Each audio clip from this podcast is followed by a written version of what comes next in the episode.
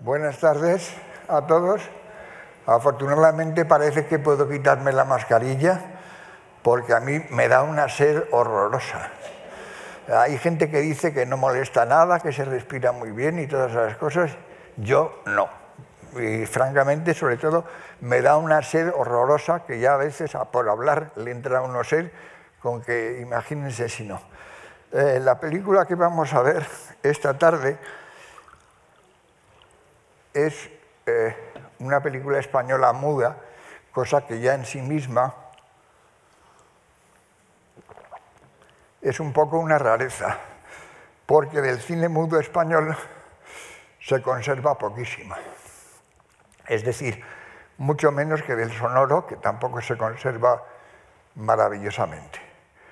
¿Por qué motivo? Pues por un motivo que yo creo que alguna vez ya lo he comentado, que es que aquí no hubo una filmoteca hasta el año 53 y que hubo en cambio una ley que obligaba, afortunadamente no siempre se cumple en todo, eh, a destruir las películas que había en, en nitrato.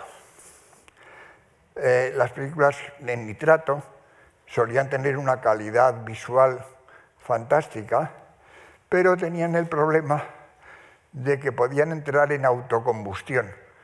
Y yo les aseguro que cuando fui director de la Filmoteca vi lo que pasaba cuando ardía un eh, rollo de película y era una cosa impresionante, digna de las películas de ciencia ficción con platillos volantes. Y evidentemente si es cierto que si no se cuidaban bien eran peligrosas. Pero el caso es que hubo una ley que obligaba a destruir las copias existentes que por otra parte también se aprovechaban para hacer, por ejemplo, peines. Con lo cual puede que haya alguna obra maestra del cine español que esté convertida en un peine que se habrá tirado roto con los dientes partidos en eh, algún vertedero hace un montón de años. El caso es que mucho cine español se perdió. Entre el cine español que se perdió en el mudo eh, está una buena parte de la obra de Benito Perojo. Benito Perojo, que hoy probablemente es poco conocido y relativamente eh, olvidado, yo creo que la gente más joven es improbable que haya visto una película dirigida por Benito Perojo, pese a que hizo 52 nada menos, eh, porque, salvo en las filmotecas, y a lo mejor alguna vez de uvas a peras en algún programa de televisión, no se han visto en general sus películas. Lo cual es muy lamentable porque para mi gusto eh, hizo, por ejemplo, la que junto con eh, Morena Clara del año 36 de Florian Rey es probablemente la mejor película de las que se rodaron durante la Segunda República. Vamos, durante la Segunda República y sus eh, años inmediatamente posteriores, digamos entre el periodo 1931 a 1939, que era su versión de eh, La verbena de la paloma. Esa es una película absolutamente estupenda, quizá para mi gusto la mejor de Benito Perojo, pero hizo otras muchas películas francamente muy buenas. Entre ellas, varias mudas, como la que vamos a ver, como eh, una que se llamaba eh, La Condesa María, como otra que se llamaba eh, Malva Loca, y como otra, quizá de las mudas a mí sea la que más me gusta, que se llamaba La bodega, basada en una novela de Vicente Blasco Ibáñez. Pero luego siguió haciendo películas ya en el sonoro eh, sumamente interesantes eh, tiene una carrera eh, francamente notable y francamente rara. Entre otras cosas porque fue de los primeros directores y productores españoles que se interesó por las coproducciones durante el primer periodo de su carrera, sobre todo, eh, a, menudo hizo coproducciones con Francia y a menudo incluso rodó en estudios franceses y con técnicos franceses, aunque generalmente con actores españoles. Después hubo un momento en el que rodó en Alemania y rodó en coproducción con la UFA. Y hubo otro momento bastante prolongado, ya después de la Guerra Civil, que se fue a Argentina y rodó en Argentina un montón de películas, a menudo con actores españoles, otras veces con actores argentinos o con combinación de ambos, y muy a menudo con temas españoles. Lo cual hace que, en algún sentido, eh, yo creo que ha estado un poco olvidado porque se considera que es dudoso si es eh, cine español o no es cine español. A mí me parece un poco una majadería esto de eh, atribuir nacionalidades a los cines. Las películas son poco de los que las hacen y pueden ser, como ocurre en muchos casos, una mezcla de varias cosas y de influencias de diferentes eh, países. Eh, es un poco como ocurre, todo el mundo cuando quiere se apunta a Buñuel como director de cine español y la verdad es que en España hizo tres películas de esas tres películas, las dos primeras fueron prohibidas, con lo cual, pues no es que sea un señor que haya practicado mucho el cine en este país. Eh, en el caso de, Benito Perojo, pues sí lo practicó porque hizo muchas, muchas películas, pero una buena parte de su producción está fuera. Eh, gracias, de esa, gracias a eso, precisamente, eh, han sobrevivido algunas. A lo mejor si hubieran sido solo españolas no habrían quedado ni los restos. Concretamente la película que vamos a ver hoy es una película muda, con música, eh, con los rótulos en francés y con unos subtítulos añadidos posteriormente en español. La versión española mm, parece que no se conserva. Hay otro elemento que también sería curioso e interesante de ver, que es el remake que el propio Benito Perojo hizo de esta película eh, siete años después, en el año 34, ya plenamente sonora y también con una variación eh, muy notable. Eh, como el título mm, de la película os indica, eh, trata sobre un personaje de un negro.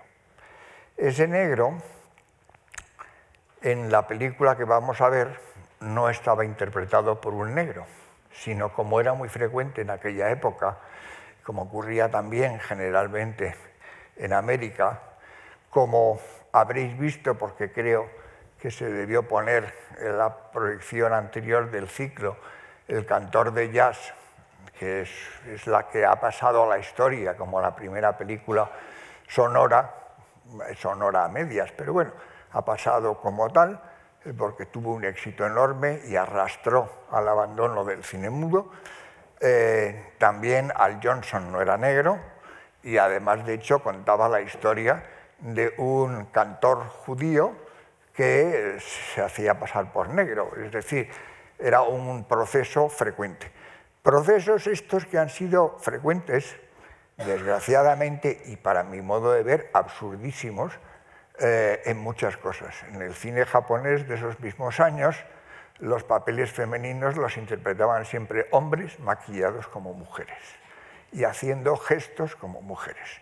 Gestos que desgraciadamente, como ocurre casi siempre cuando se hace una imitación, tendían un poco a convertirse como no fueran muy, muy, muy buenos los actores, en especie de caricaturas, exagerando un poco los rasgos, los movimientos, los gestos de, digamos, de delicadeza o de lo que fuera. Bueno, este tipo de cosas que curiosamente discriminaban a los verdaderos intérpretes de esos papeles, eh, tienen otra pega que normalmente se nota que no son ni lo uno ni lo otro. Y entonces se distrae uno en la película porque está uno pensando, pero esta mujer no es una mujer, este negro no es un negro. en fin, este tipo de cosas que se han hecho que afortunadamente hoy tienden a no hacerse. Y digo tienden porque tampoco es que se haya abandonado este tipo de prácticas por completo. El caso es que la película trata un tema que tiene que ver aparentemente, en teoría, con el racismo, cosa que curiosamente en la película, como veréis, no es así. En la película se muestra un comportamiento racista de un personaje secundario eh, y antipático, además, eh, que este sí que es un racista, pero el resto de los personajes no son racistas. Eh, pero hay un problema que no está en la película explicado por alguna motivación, ni biográfica, ni psíquica muy clara, ni nada por el estilo, pero que crea un problema. Lo cual nos conduce a dos cuestiones que por otra parte son sumamente interesantes y curiosas. Alguna vez se ha observado eh, que especialmente en el melodrama, en general en el cine, pero especialmente en las películas pertenecientes al género llamado melodrama, eh, que yo debo advertir, a mí me encantan los melodramas, no tengo nada en contra de los melodramas, pero como en todo, hay melodramas maravillosos, hay melodramas buenos, hay melodramas regulares, hay melodramas malos y hay melodramas pésimos, hay de todo. Bueno, pues hay algunos de ellos que siendo estupendos tienen una apoyatura argumental bastante endeble. Y eso ha pasado con muchos. Pueden ser películas maravillosas, con planos de una belleza increíble, con una capacidad eh, rítmica y narrativa que hace que nos emocionemos hasta por lo más inverosímil que nos cuenten, lo cual no deja de tener un gran mérito, pero hay otras que nos gustan a pesar de que estamos poniéndoles pegas. Porque hay un factor eh, que se da con muchísima frecuencia por parte de los que escriben los guiones o las novelas o las obras de teatro en las que se basan esas películas, en las que por tendencia a aumentar el dramatismo, lo que se hace es acumular sobre los protagonistas una cantidad de desdichas y de desgracias que parece la ilustración en 90 minutos o en dos horas del dicho famoso de las desgracias nunca vienen solas. Pero en este caso no solo no vienen solas, sino que además le caen a los mismos personajes una tras otra, que al final uno no entiende cómo no se suicidan todos. Cosa que en algún caso también ocurre. Estas cosas que se dicen que muere hasta el apuntador, pues sí, bueno, ocurre en algunos melodramas. Pero unido a eso, que puede considerarse un elemento de especie de sadismo inconsciente, de los que quieren enfatizar mucho el melodrama de la vida y todas esas cosas, hay otro factor que muchas veces es para rehuir la censura. Habréis observado todos seguramente un montón de veces que cuando se plantea una historia en que una mujer casada se enamora de otro hombre, el marido corre grave riesgo de ser atropellado o de fallecer en un accidente aéreo, de que le atropelle una motocicleta o alguna cosa parecida, o que se caiga por un descuido desde una obra que estaba supervisando como arquitecto, alguna cosa de ese género. Es fácil que mueran y dejen así la vía libre a que sin violentar la moral eh, la mujer acabe con quien quiere. Bueno, eso ha ocurrido en todas las direcciones. No solamente los maridos mueren, más, proclives sí que son, pero también a veces mueren las mujeres si son problemáticas entre un hombre que duda entre dos mujeres. Y en general, hay que decirlo también, si se hiciera una estadística, probablemente las antiguas pierden. Es decir, las consolidadas eh, se consideran amortizadas desde un punto de vista eh, de pura economía narrativa. Eh, en fin, eh, comprenderéis que es una cosa que a uno le levanta un poco ciertas sospechas. Y entonces uno puede encontrar qué bien narrado está esto, qué magníficamente organizado está cada plano, cómo la narración se encadena de una manera que no nos deja un respiro, pero también dice un hombre, pero es un poquito facilón este elemento. Bueno, eh, igual que eso ocurre muchas veces cuando sucede la intervención de un personaje malvado. Personaje malvado que muchas veces obra, como también se ha dicho muchas veces, eh, con eh, el planteamiento de las buenas intenciones las buenas intenciones, como alguien dijo, que no recuerdo quién fue, está empedrada con ellas el infierno. Bueno, pues ocurre eso también. Hay, por ejemplo, muy frecuente en el melodrama italiano, el que una madre hiperprotectiva para proteger a su marido, a su hijo, que me diga, a su hijo, eh, que se ha casado con una mujer que le parece de antecedentes sospechosos, o dudosos o no se sabe bien, eh, la denuncia o hace alguna cosa por el estilo y la mm, pareja se separa y todas esas historias. Bueno, la intervención de un malvado en un melodrama eh, suele ser un poco sospechosa para mí. Eh, prefiero que intervenga una cosa como un poco más accidental, que también ocurre que intervienen muy a menudo en los melodramas. Es decir, ya una guerra, eh, hay un accidente, alguien se cae o se mata o lo atropellan, eh, hay un tiroteo en un atraco y una bala perdida le da a alguien, o bien, como es casi más frecuente, eh, surgen diversas enfermedades. Durante mucho tiempo, por ejemplo, la gente contraía la peste, en otras épocas la gente contraía la tuberculosis, después de la tuberculosis vino el cáncer, después durante unos años el SIDA, y bueno, y dentro de nada habrá películas en que la gente coge el COVID, porque eso se sucede en las estas. La enfermedad viene muy bien para crear situaciones de dramatismo, de tensión y al mismo tiempo también de devoción y de sacrificio. Bueno, todos estos elementos, que parece que no, de alguna manera intervienen y tienen algo que ver con el argumento de esta película, que está basada en una novela que debió tener muchísimo éxito, eh, me parece que se publicó en el año 20, eh, de Alberto Insúa. Yo confieso que no he leído nunca esa novela y que además lo que deduzco de la novela a partir de la película, eh, dado que la película sí me gusta, no me ha dado muchas ganas de buscarme en una librería de viejo eh, la novela y ponerme a leerla. Porque hay muchas cosas que leer y que releer. Entonces, bueno, pues no, no, no puedo decir que el problema sea de la novela, pero pienso que parte de los problemas vienen de la novela y por eso me hubiera interesado mucho conseguir ver la película que hizo el propio Perojo en el año 34, en la que reparó por un lado, y no sé si repararía alguna cosa más, un error de, esta versión. En esta versión, el protagonista que hace de negro es un señor eh, que no era un actor profesional, yo creo, porque solo hizo cuatro películas, y en esas cuatro películas nunca apareció citado en los títulos de crédito, salvo en esta.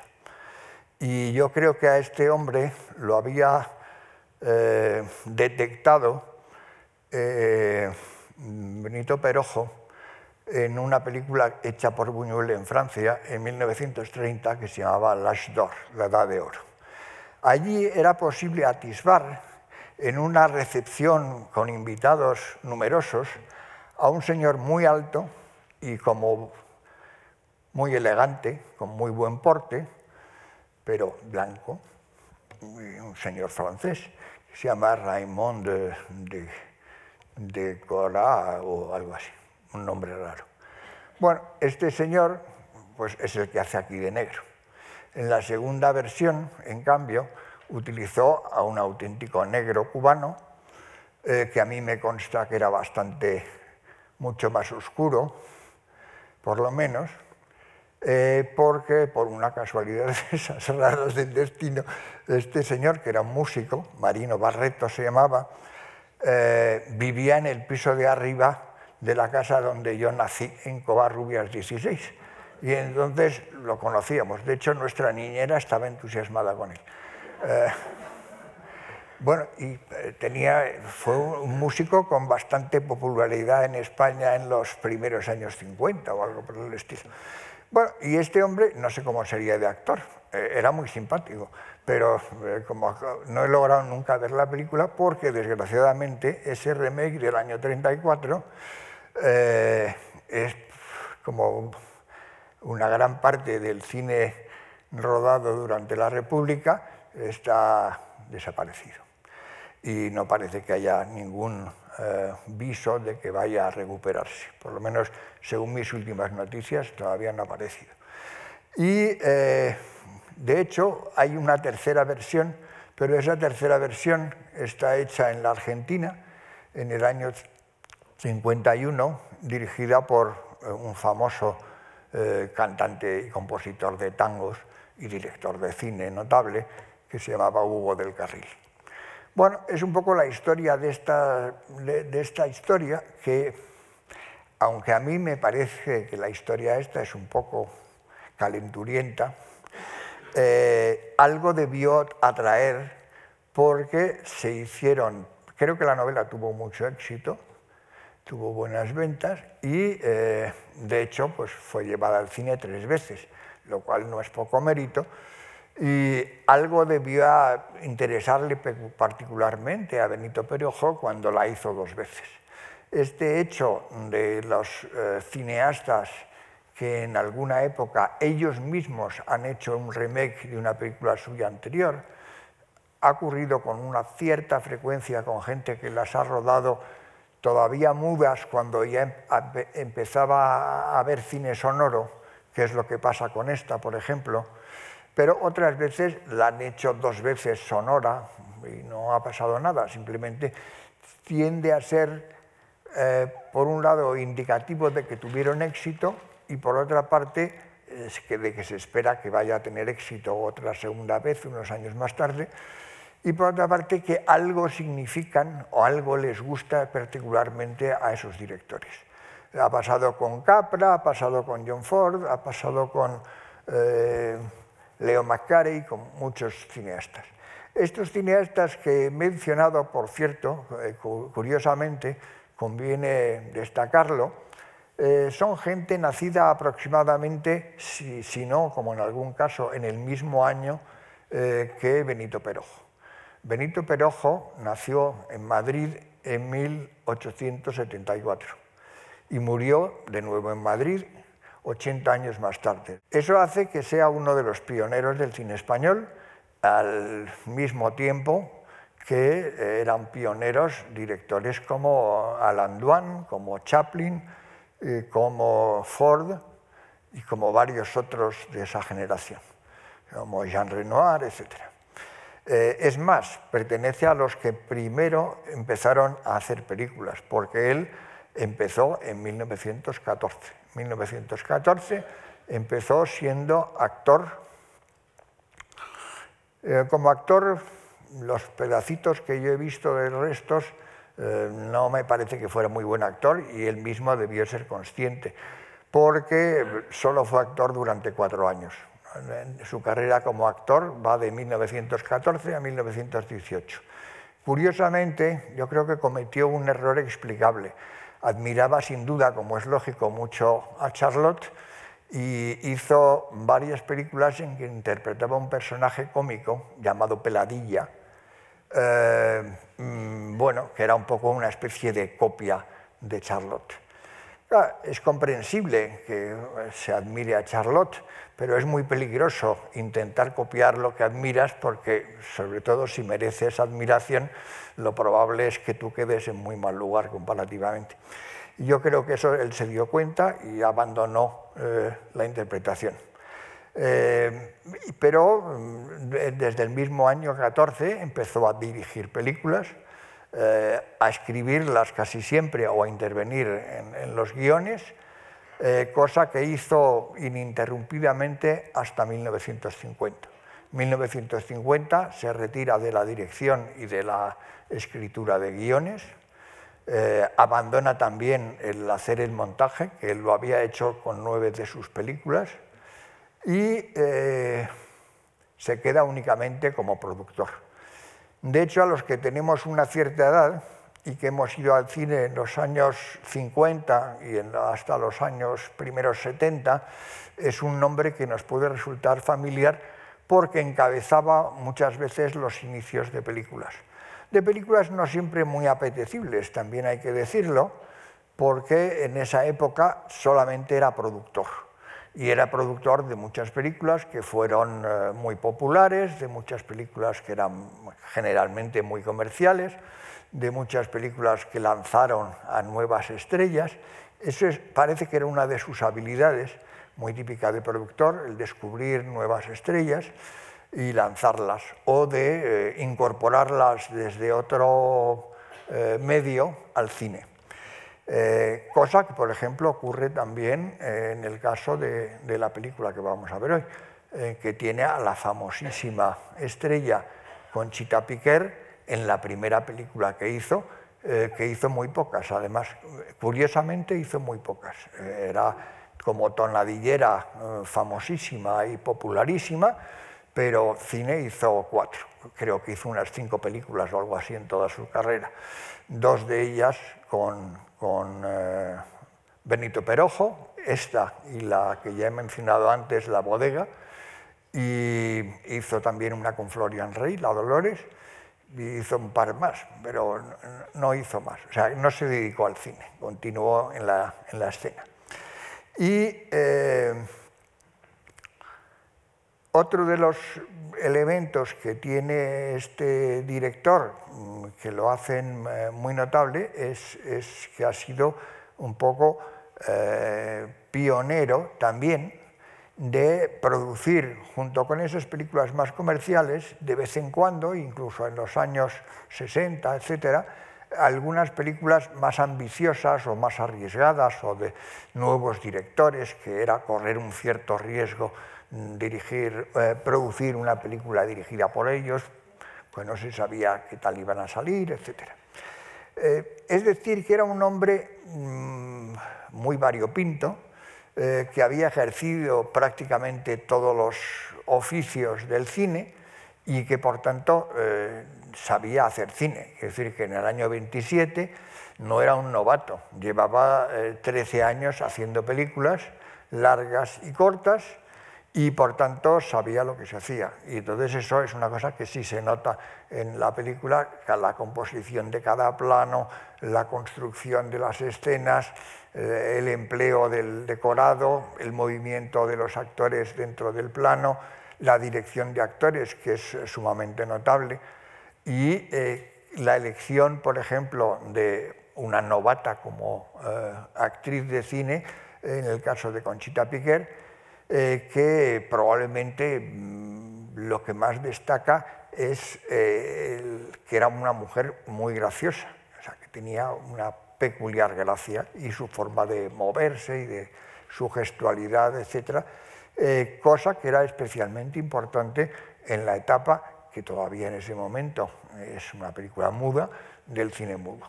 Hay que acordarse, es un elemento que hay que hacer el ejercicio ahora de ponerse en situación y acordarse. En el cine mudo no hay diálogos, los diálogos están sustituidos y resumidos en, a ser posible, no muchos rótulos, eh, que hay que procurar que no interfieran demasiado y que no sean demasiado largos de leer porque se para la película y lo que importa mucho son los gestos, las miradas, la manera de moverse, los gestos que hagan con las manos, etcétera. Cosa que hay que decir que lo hace muy bien todo el mundo en, esta película. O sea, es una de esas cosas que sí le pueden decir a uno inmediatamente, sí, eh, este director era un muy notable director.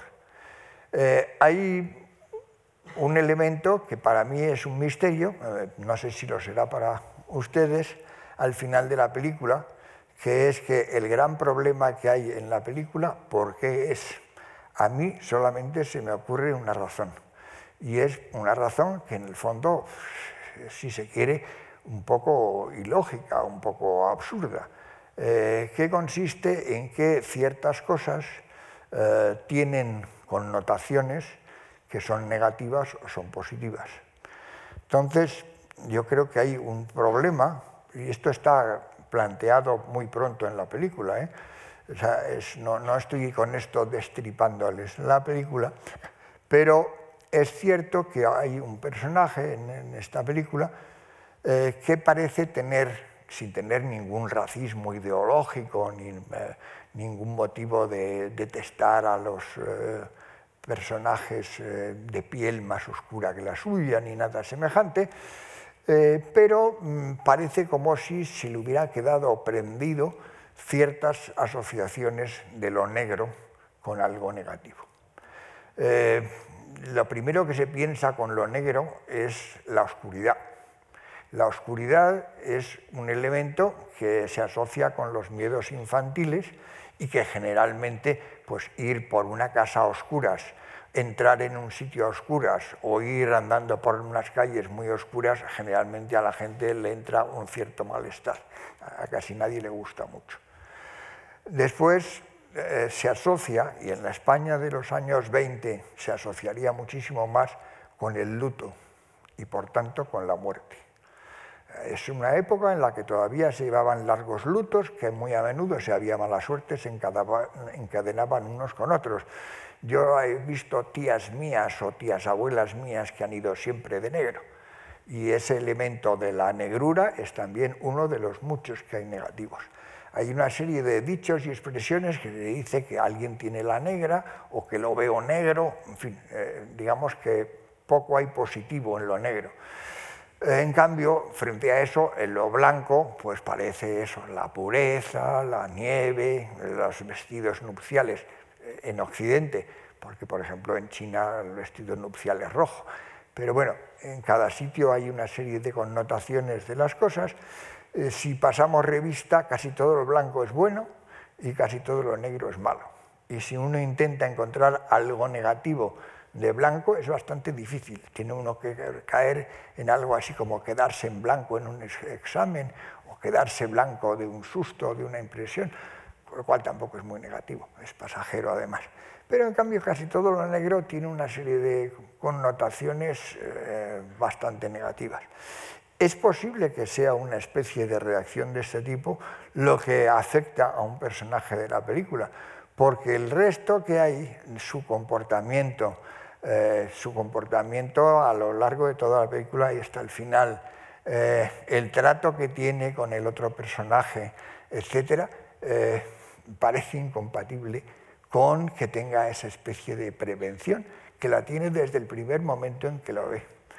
Pero fijémonos en que es sumamente curioso que alguien que dice querer y demuestra querer a un personaje y que además es su pareja de baile, eh, sin embargo tenga como una especie de repelús eh, que no sabría muy bien cómo explicar. Es como una especie de alergia inmediata o como una especie de fobia eh, inexplicable.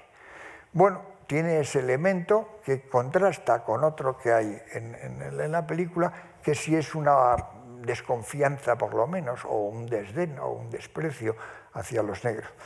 Pero tengamos en cuenta que eh, es un poco una cosa que muy a menudo ha ocurrido y que por tanto pues, eh, eh, a veces no se puede evitar.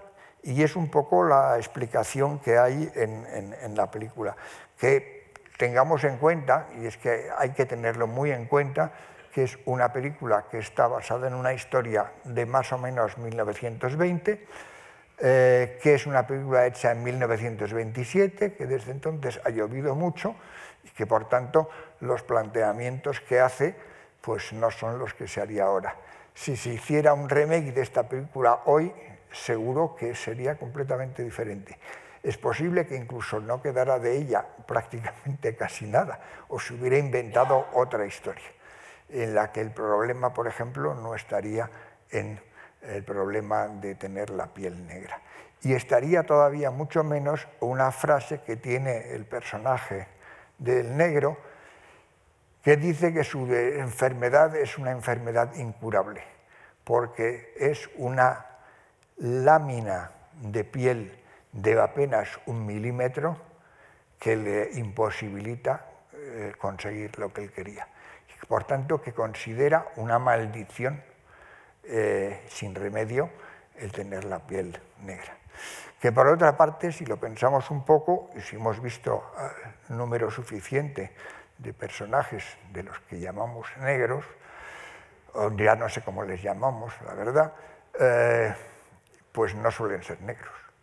Es rarísimo encontrar a un negro que sea verdaderamente negro, pero es una cuestión de nombres. Yo recordaré que la primera vez que estuve en Estados Unidos, nuestro padre nos advirtió que nunca llamáramos a un negro nigger, que era una cosa muy mal educada y muy odiosa, que habría que llamarles negro. La vez siguiente, cinco años más tarde, ya no les gustaba que les llamaran eh, negro, querían eh, ser llamados colored, o sea, de color. Eh, la vez siguiente ya tampoco les gustaba colored, querían ser black y estaban orgullosos de ser black.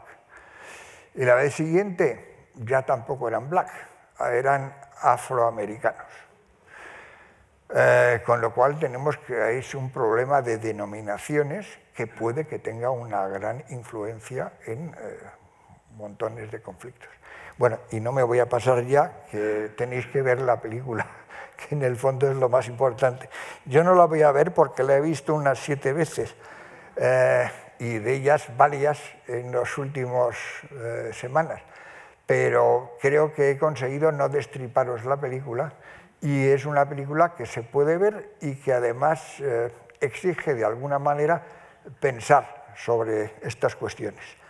Eh, que os guste la película, con pegas o sin pegas, y que disfrutéis de la posibilidad de ver una película española muda, que ya os digo, no quedan muchas, y además de las que yo he conseguido ver, mm, no todas son buenas. O sea que por lo menos esto sí que lo es. Buenas tardes.